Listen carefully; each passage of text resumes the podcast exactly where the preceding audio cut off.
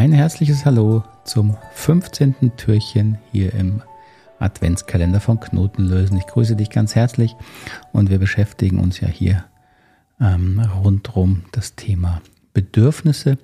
Und wenn du da noch mehr Informationen oder merkst, du hast noch nicht genug Info, dann würde ich vorschlagen, du fängst beim ersten Türchen an, weil dann mache ich auch so ein paar grundlegendere Sachen. Und dann möchte ich einfach hier gemeinsam mit dir über Bedürfnisse nachdenken. Und heute geht es um ein Thema, nämlich um die Liebe. Ist Liebe eigentlich ein Bedürfnis? Klingt jetzt vielleicht ein bisschen komisch, weil es so wie so selbstverständlich scheint.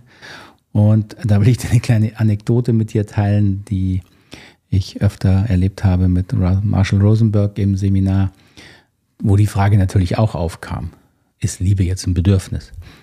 Und Marshall hat eigentlich immer gesagt, na, also für ihn ist Liebe kein Bedürfnis, es ist ein Gefühl und hat das dann immer mit, der, mit dem Späßchen äh, untermalt, dass wenn seine Partnerin ihn gefragt hat, liebst du mich, Marshall? Dann hat er wohl immer gesagt, äh, wann meinst du, jetzt gerade?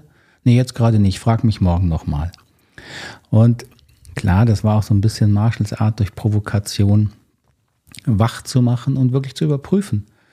Ähm, wann betrachte ich denn Liebe als ein Bedürfnis und wann ist es vielleicht eher ein Gefühl? Und ich finde ja, das macht durchaus auch Sinn. Denn ganz häufig, glaube ich, schafft es auch Verwirrung, wenn wir das ähm, verwechseln.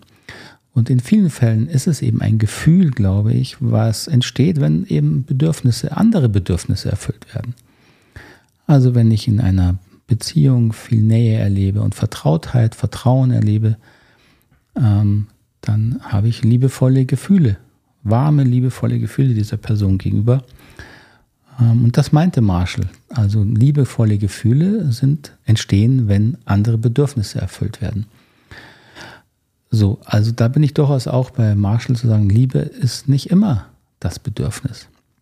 Aber ich glaube, man kann eben Liebe unter sehr unterschiedlichen Blickwinkel betrachten. Und ich denke, es gibt eben auch die Qualität von Menschenliebe, die über angenehme Gefühle hinausgeht. Also wenn ich mit einem Menschen verbunden bleibe, äh, ihn unterstütze aus der langjährigen Verbundenheit, auch wenn es schwierig wird und ich gar nicht mehr so viele positive Bedürfniserfüllung darin erlebe und trotzdem diesen Menschen beistehen möchte, nahe bei ihm sein möchte, verbunden bleiben möchte, aus einer Liebe heraus diesem Menschen gegenüber, dann finde ich kein besserer Begriff als Liebe. Denn diese Liebe ist dann durchaus auch schmerzhaft und schwer, aber sie bleibt eben Liebe. Und ich glaube, dass das eine Qualität ist, die eben eigentlich auch zutiefst menschlich ist.